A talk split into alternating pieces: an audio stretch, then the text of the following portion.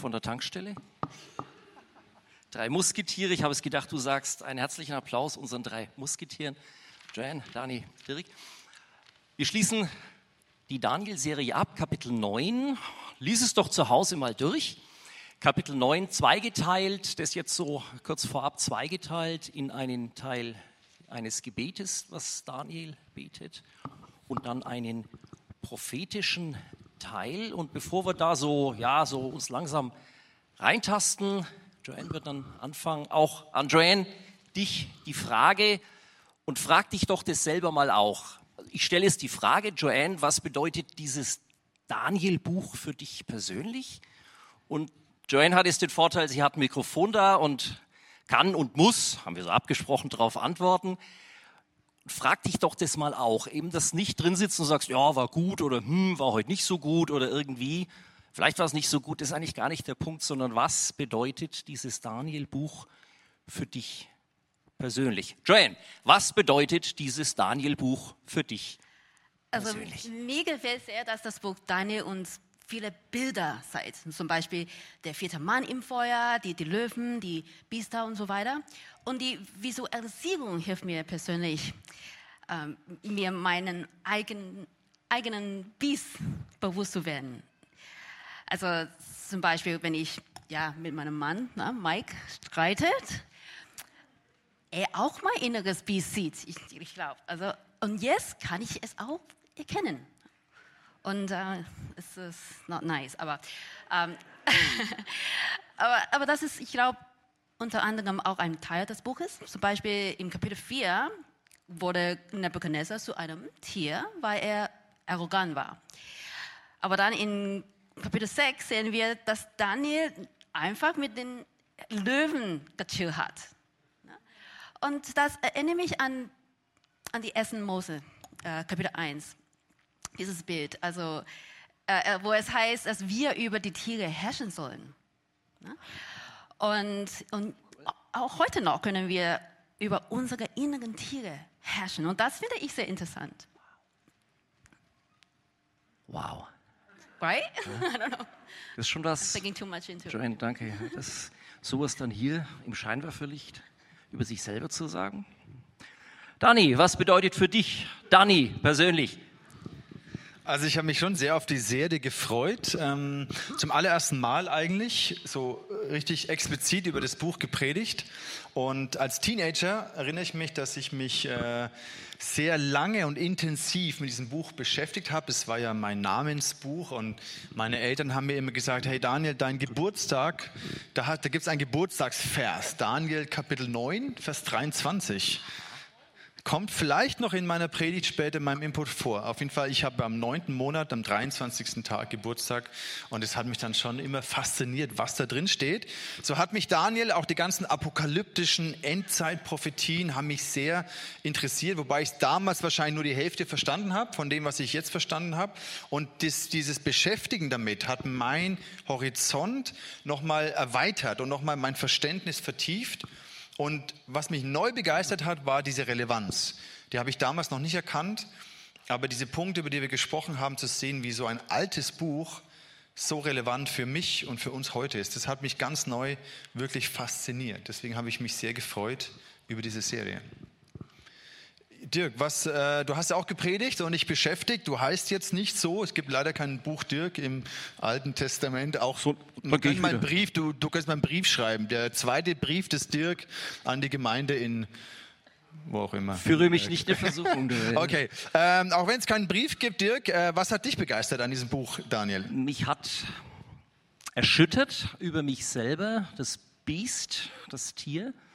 Ähm, das weiß gar nicht, wer von uns darüber gepredigt hat, dieses Take a Stand haben wir es bei der Vorbereitung immer genannt. Das war, glaub, das war, sogar ich, mit den äh, drei, drei äh, Männern im Feuerofen, wie die, Stichwort aktuell, wie die in ihrer Arbeitswelt ihren Glauben leben. Eine fantastische, für mich faszinierende und muss gestehen, für mich auch erschreckende, ähm, ähm, ja, Lebens, nicht erschreckend, also äh, herausfordernd, so ist besser. Ähm, mit sehr viel Respekt ihren Kollegen, ihren Vorgesetzten begegnen und gleichzeitig dieses Take a Stand, also dass die ihren Glauben auch zum Ausdruck bringen, weil als, als ich dran war mit der Predigt, da hatte ich gerade in der Woche, äh, hatte mein, ich hatte es dann hier auch gesagt, mein Chef mich dann irgendwann mal abends beiseite gerufen und hat gesagt, Dirk, da, wie du dich da verhalten hast, das war nicht so toll. Und er hatte so recht. Oh, the Beast. Und da freue ich mich auch hier all die Jahre im ICF, dass wir sowas hier auch sagen können von der Bühne raus, wie eben Joanne das gesagt hat, oder wie so sehr persönlich, dass das für dich dann auch hoffentlich eine Ermutigung ist, dass du sagst, oh, ich habe da auch ein Thema und äh, also hier sitzen, hier sitzen Anfänger wie du auch. Und jetzt ist Kapitel 9, was mich da also abschließend zu dem persönlich, ähm, was mir da aufgefallen ist, gleich am Anfang, Kapitel 2 und 3, also Daniel betet in Sack und Asche und fastet. Und da ist mir aufgefallen, der Mann, der war ja nicht ein Mönch oder ein Einsiedler oder so, der den ganzen Tag Zeit gehabt hat, da irgendwie frommes Zeug zu machen, sondern der war ein hochbeschäftigter, ein vielbeschäftigter, ja Manager, wird man heute sagen, in, einer, in, in der Regierung, ziemlich hoch. Und der musste sich diese Zeit besorgen. Also als Herausforderung an dich, an mich, Zeitmanagement ähm, und dass ich auch Zeit opfere für sowas, nicht nur so zwischendrin, oh Herr, bitte hilf hier und da und dort, sondern dass ich mich da auch fokussiere, Fasten in Sack und Asche. Das heißt, der hat sich da wirklich Zeit genommen, Gott zu suchen. Und da ist dann eine ganze Menge Tolles draus geworden. Und dann ist das die Überleitung zu Joanne. Jetzt konzentrieren wir uns nämlich auf das Kapitel 9. Wir fangen an, oder Joanne fängt an mit dem Gebet von Daniel in Kapitel 9. Joanne, was beeindruckt dich dran? Now it's your turn. Jetzt bist du dran. Okay. Ähm, ich denke, dass die meisten Leute haben das Gefühl, dass der Gott aus dem Alten Testament immer wütend war und bestrafen wollte. Aber Daniel würde nicht zustimmen, weil er etwas tiefgreifendes über den Charakter Gottes versteht. Und das Wort, das er in dieser Passage immer wieder wiederholt, ist das Wort Gerechtigkeit, also Righteousness auf Englisch. Und es bedeutet nicht nur, dass jemand nett oder moralisch gut ist, sondern es beschreibt die Art und Weise, wie jemand in Beziehungen mit anderen umgeht. Also es bedeutet, jemanden angemessen der Beziehung zu behandeln. Ja? Stichwort, Stichwort Beziehung. Stichwort Beziehung. Ähm, das, was die Bibel darf, oder ein, ein ganz, ganz wichtiger Begriff, Joanne macht dann auch gleich weiter, den die ähm, Bibel dafür verwendet, ist das Wort Bund. Das Wort Bund, also aus dem Alten Testament, ein Bund, den Gott mit dem Volk Israel, zuerst mit Abraham damals noch geschlossen hat. Ähm, was dann, äh, wir werden es dann sehen, was, was, was, was Daniel auch gerade in diesem Gebet lebt.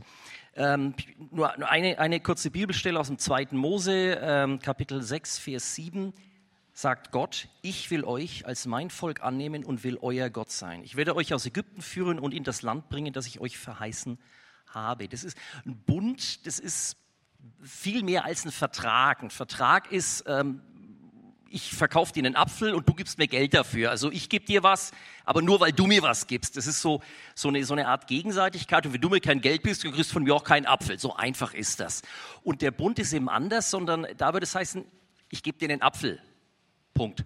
Und das ist das, was Gott hier macht. Diese, diese Gerechtigkeit, die die Joanne gerade erwähnt hat und die es gleich wieder kommt, das ist nicht nur äh, gerecht, du wirst es bestraft, weil du hast jetzt einen Fehler gemacht und jetzt kracht's, sondern das ist auch Gnade, das ist auch Barmherzigkeit, an die der Daniel in dem Gebet immer wieder appellieren kann. Ich lese das gleich nochmal aus dem zweiten Mose, also nicht Daniel. Ich will euch als mein Volk annehmen. Vom Bund, äh, für den Bund geht die Initiative aus von Gott. Der macht was, der geht auf dich zu und du nimmst es an oder du nimmst es nicht an. Und das ist finde ich extrem entspannend, dass Gott den ersten, der macht immer den ersten Schritt. Und das werden wir jetzt hier auch sehen, diese Mischung, also Gerechtigkeit. Wenn, das, wenn du das liest in der Bibel, ist eben nicht nur, oh, jetzt kriege ich einen auf den Deckel, sondern das ist schon Gericht, aber es ist auch Gnade und Barmherzigkeit. Und jetzt sind wir wieder beim Gebet von Daniel bei Genau, genau. Das ist die Beziehung, dass Gott mit äh, zu den Israeliten hat. Und, aber jahrhundertelang waren sie nicht Gehorsam. Also die Propheten haben sie immer wieder gewarnt, aber sie hören nicht auf sie. Und Gott hat sie nicht bestraft, weil, weil er launisch war, sondern weil er gehofft hat, dass es ihnen leid tut und sie zurückkommen würden. Es ist seine Gnade, die ihnen ermöglicht, zurückzukommen. Und das, deshalb sagt äh, Daniel in seinem Gebet, Gott, wir schämen uns. Du bist gerecht, du hast uns gerettet, du hast einen Bund mit uns geschlossen, obwohl wir es nicht verdient haben. Du hast alles in dieser Beziehung das Richtige gemacht. Wir nicht. Also wir sind untreu. Und deshalb, in Vers 14 äh, sagt Daniel, und so war der Herr auf das Unglück bedacht und ließ es über uns kommen. Denn der Herr, unser Gott, ist gerecht in allen seinen Taten, die er tut. Aber wir haben nicht auf seine Stimme gehört. Er sagt, wenn Gott Unheil über sie bringt, dann ist er tatsächlich gerecht. Es wäre nicht wichtig, wenn es wäre nicht richtig, wenn, wenn Gott keine Konsequenzen für ihr böses Verhalten ziehen würde.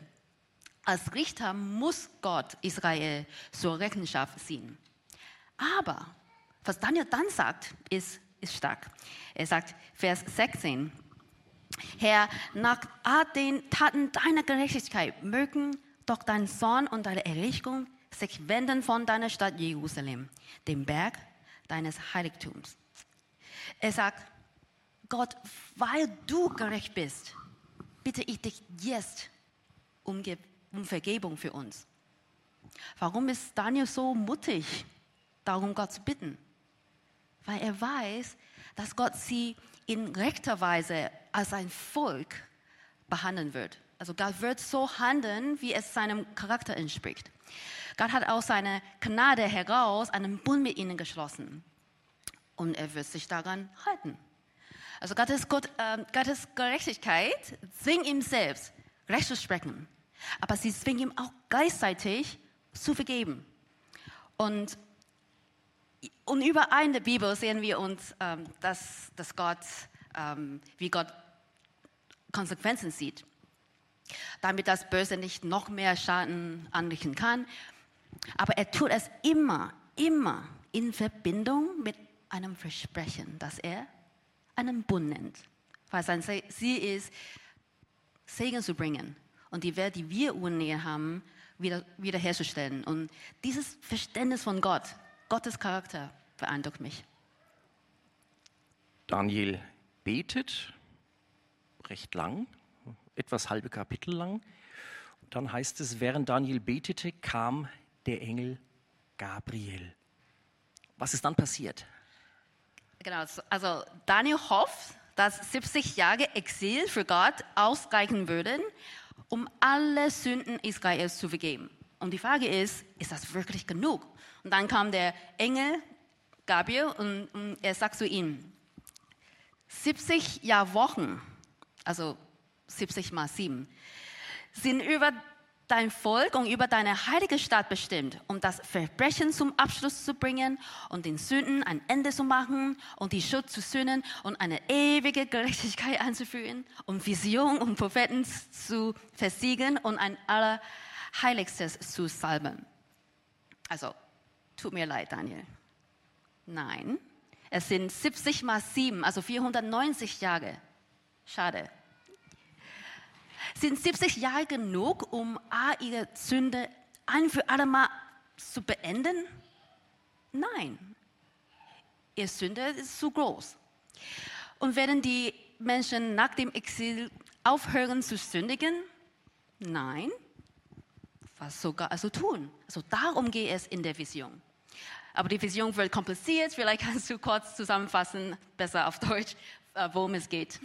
Kann ich nicht, weil ich kann kein Mathe. Da wird es jetzt echt schwierig an der Stelle. Lies es zu Hause mal nach mit diesen 70. Also das sind sieben äh, Jahr, also eine Jahrwoche hat sieben Jahre.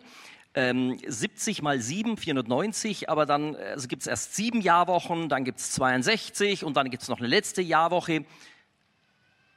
Okay.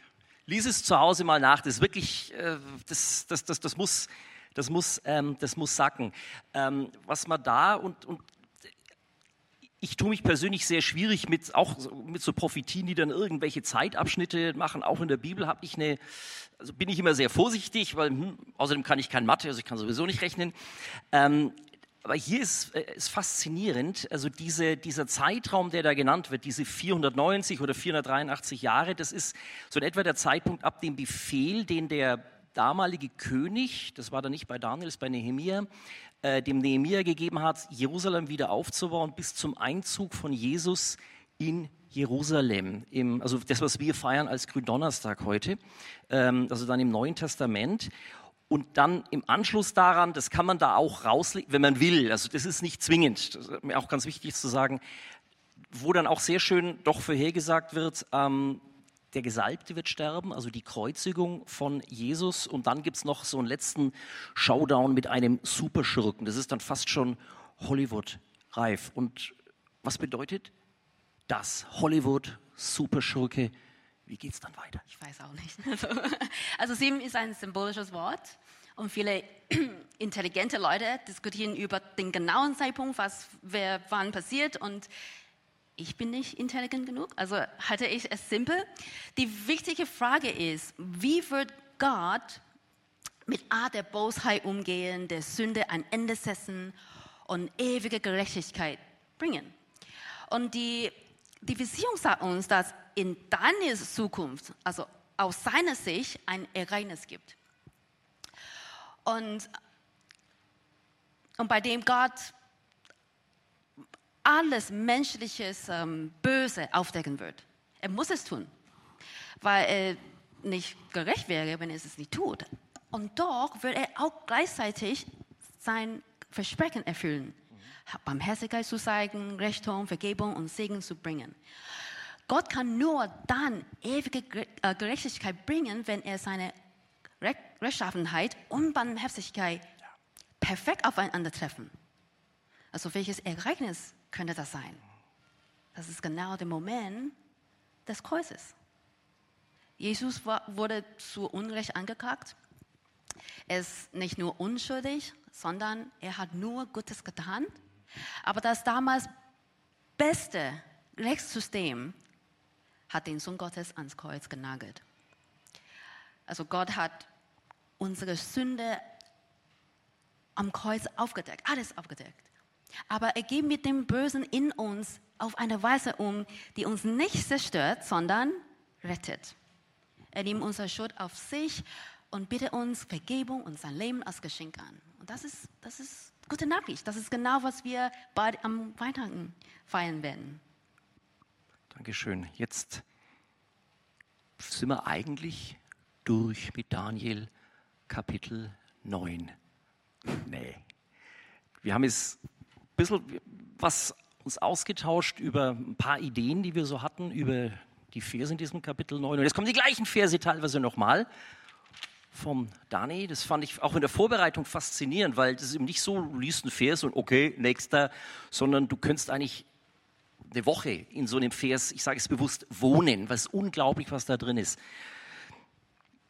Deine Gedanken, Dani, zu denselben Stellen und das sind ganz andere. Hört mal zu. Es ist in der Tat so, ich habe dieses Kapitel 9 gelesen und war mir schon bekannt, aber plötzlich habe ich einen Zusammenhang gesehen, der mich neu begeistert hat. Wenn du möchtest, dann liest es mal mit mir. Es beginnt mit dem, dass Daniel sagt, hier der Meder Darius, also dieser neue König, der da in Babylon König geworden ist. Und dann hier im Vers 2, in seinem ersten Regierungsjahr forschte ich, Daniel, in der Heiligen Schrift.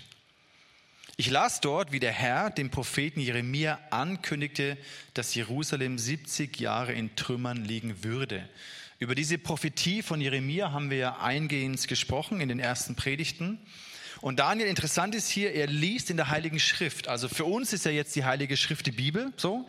Und damals waren das, ja, die Schriftrollen, die ähm, ja, wahrscheinlich Mose-Schriftrollen oder auch diese prophetischen Schriftrollen, wie zum Beispiel Jeremia. Vom Timing her ist es hochinteressant, dass er ähm, durch dieses, diese Angabe von diesem Regierungsjahr merkt man oder kann man rausrechnen, dass die Gefangenschaft schon 67 Jahre angedauert hat. Und Daniel liest hier diese Prophetie, dass sie insgesamt Gott 70 Jahre diese Gefangenschaft definiert hat, dass eben Jerusalem 70 Jahre in Trümmern liegen würde. Man nimmt an, dass Daniel zu diesem Zeitpunkt, kann man auch ausrechnen, um, um ungefähr 80 Jahre schon gewesen sein muss. Und er liest diese Prophetie und merkt, hey, 67 Jahre sind wir schon in Gefangenschaft. Das heißt, wenn Gottes Wort wahr ist und wenn diese Prophetie wahr ist, dann geht unsere Gefangenschaft bald zu Ende. Dann kommt jetzt bald in absehbarer Zukunft der Zeitpunkt, wo Gott sein Volk und diese Stadt Jerusalem und auch den Tempel wiederherstellen wird. Und es löst etwas in ihm aus. Das lesen wir im Vers 3. Da wandte ich mich mit Bitten und Flehen an den Herrn, meinen Gott. Ich fastete und zog ein Trauergewand an und streute Asche auf meinen Kopf. Dann habe ich überlegt, okay, krass, warum reagiert er so? Weil eigentlich hätte man ja auch sagen können, hey, er macht ein Freudenfest, dass die Gefangenschaft bald vorüber sein wird, aber nein, er wendet sich mit Bitten und Flehen an Gott. Ihr wisst ja vielleicht, dass er seine Gewohnheit hatte, dreimal am Tag mit offenem Fenster Richtung Jerusalem zu beten. Das bedeutet, er hat nie seine Wurzeln verloren. Das ist ja genau dieses Dilemma, über das wir gesprochen haben, dass du in einer fremden Kultur, die komplett andere Werte hat und anderen Glauben hat als dein Glaube, dass wir in der Gefahr stehen und auch die Juden damals in der Gefahr waren, ihre Wurzeln zu verlieren. Und dieser Blick nach Jerusalem, dieses dreimal am Tag beten zeigt, dass Daniel so eine Leidenschaft und so eine Liebe hatte, so eine Sehnsucht, dass Gott das Volk wiederherstellt, dass Gott die Stadt Jerusalem wiederherstellt.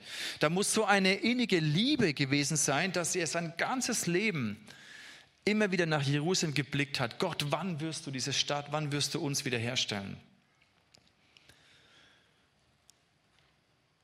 Er hätte sicher auch ja, einen bequemen, luxuriösen Lebensabend machen können. Aber mit 80 Jahren fängt er an zu beten und zu fasten und sich Gott zuzuwenden. Und das finde ich ein hervorragendes Bild, wie die Vorherbestimmung Gottes mit unserem Handeln zusammenwirkt. Im Vers 23, wir spulen ein bisschen. Danis Vers 9, 23.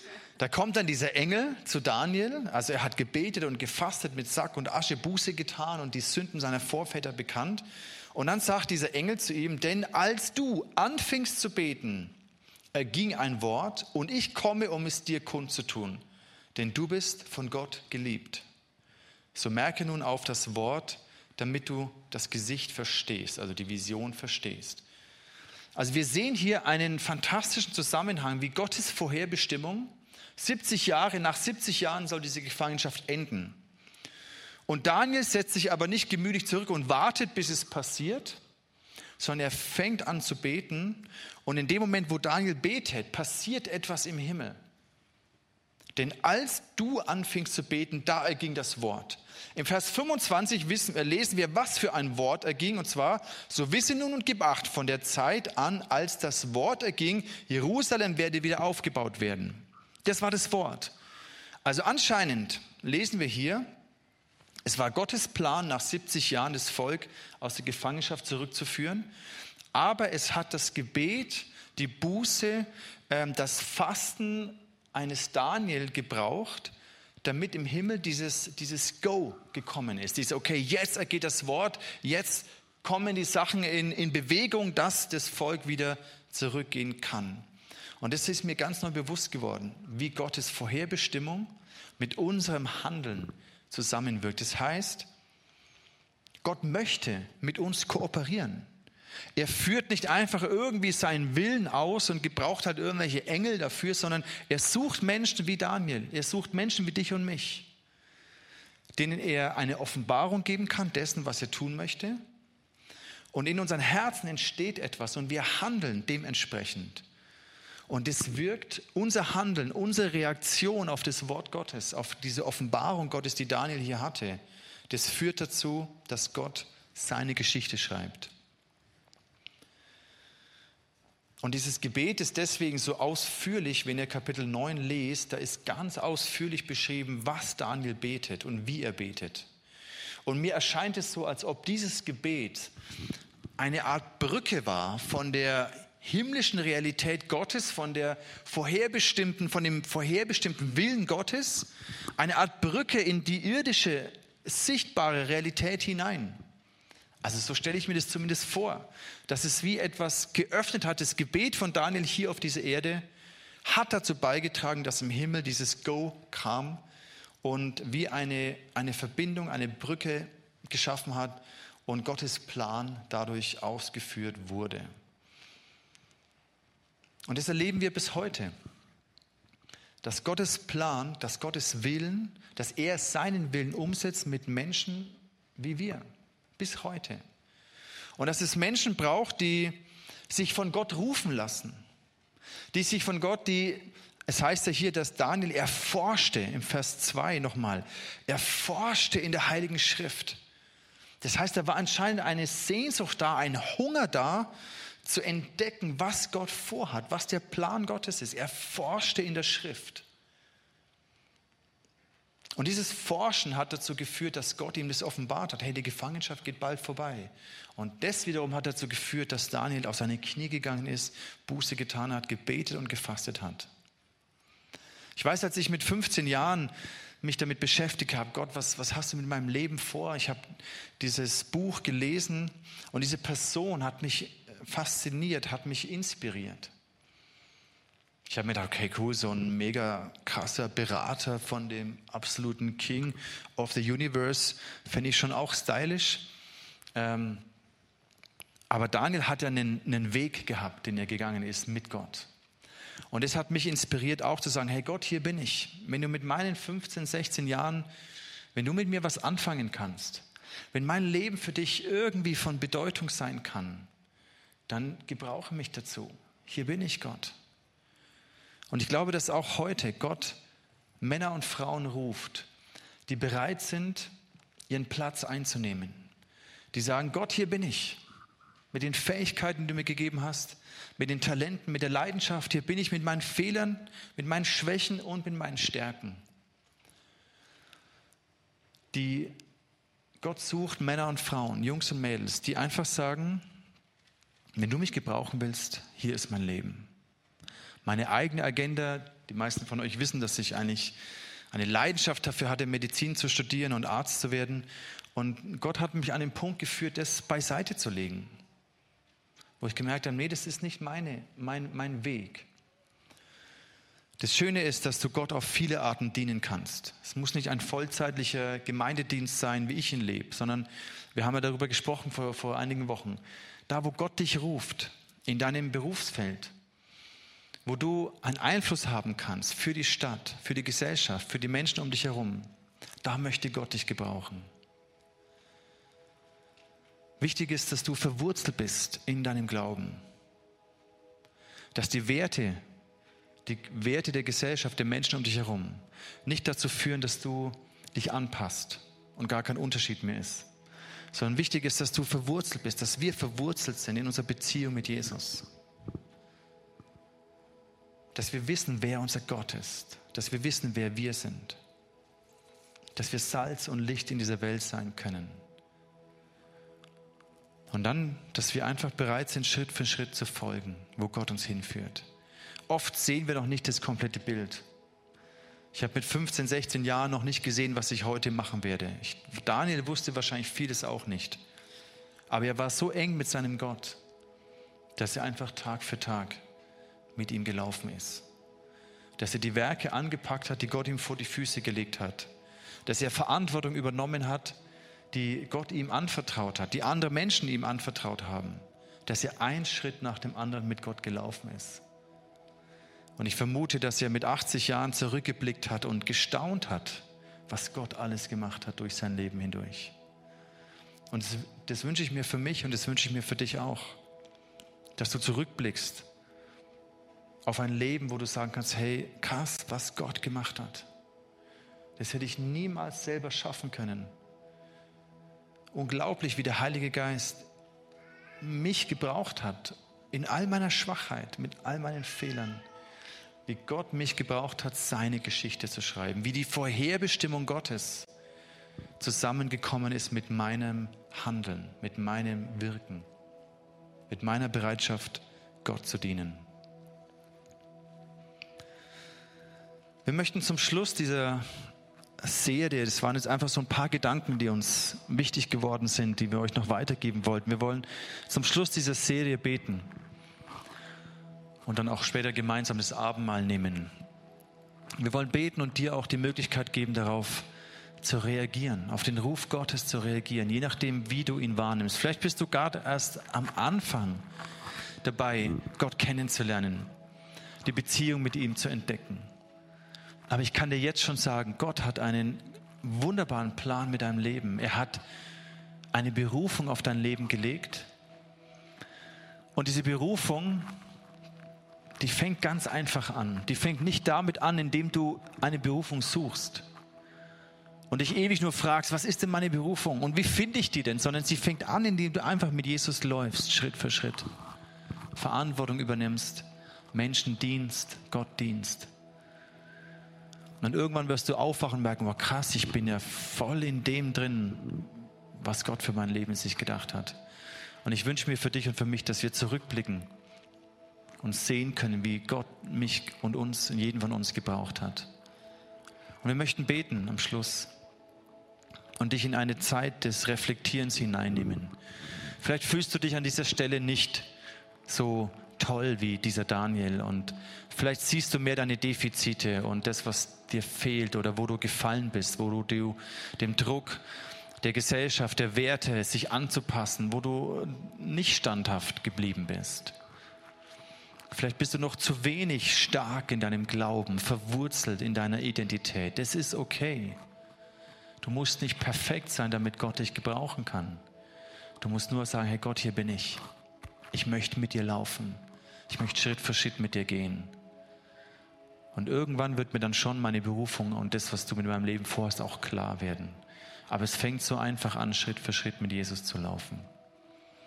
Ich lade dich ein, für einen Moment aufzustehen und ganz persönlich mit Gott zu reden.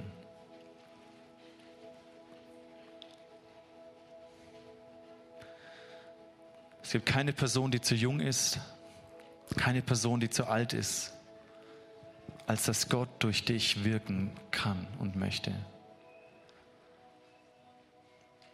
Alles, was Gott sucht, ist ein Herz, das sagt, Gott, hier bin ich. Mit meinem Leben will ich dir dienen, dich ehren, dich immer mehr kennenlernen. Und dann treu Schritt für Schritt zu gehen. Jesus, ich danke dir. Ich danke dir für diese Geschichte von Daniel, für dieses inspirierende Buch. Ich danke dir, dass dein Wort so relevant und so lebendig ist und Kraft hat, uns heute zu uns zu sprechen. Ich danke dir für alles, was wir lernen durften die letzten Wochen. Du siehst unser Dilemma, in dem wir stehen, ähnlich wie die, die Juden, das Volk Gottes damals.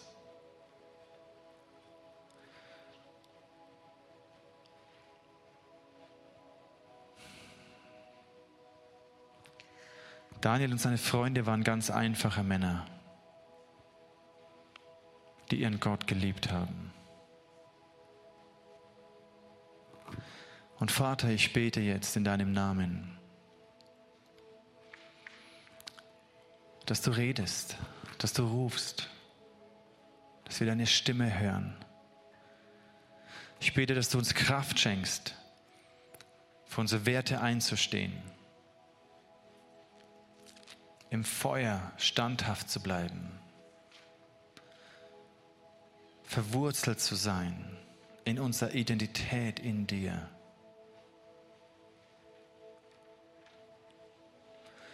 Und Gott, ich bete für all die Männer und Frauen hier, die du berufst, Einfluss zu gewinnen, denen du Einfluss geben möchtest in dieser Welt.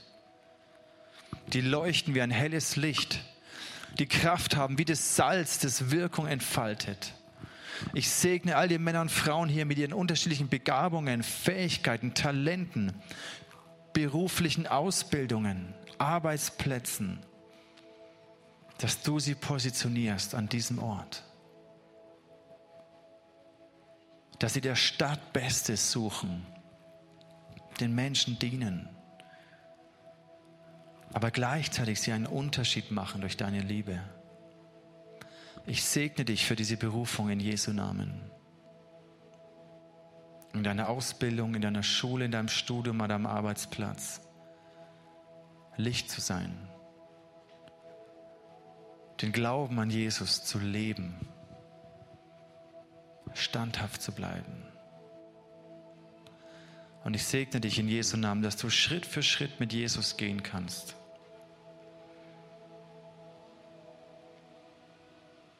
Einfach treu, Tag für Tag in seinem Willen laufen kannst. Dafür segne ich dich in Jesu Namen.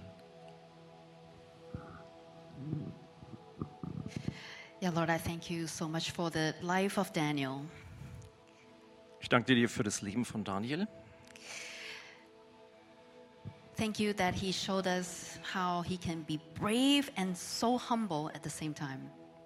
Äh, Ich danke dir, wie wir sehen konnten, wie er ja, mutig und demütig gleichzeitig war. But that is because he has an understanding of your character.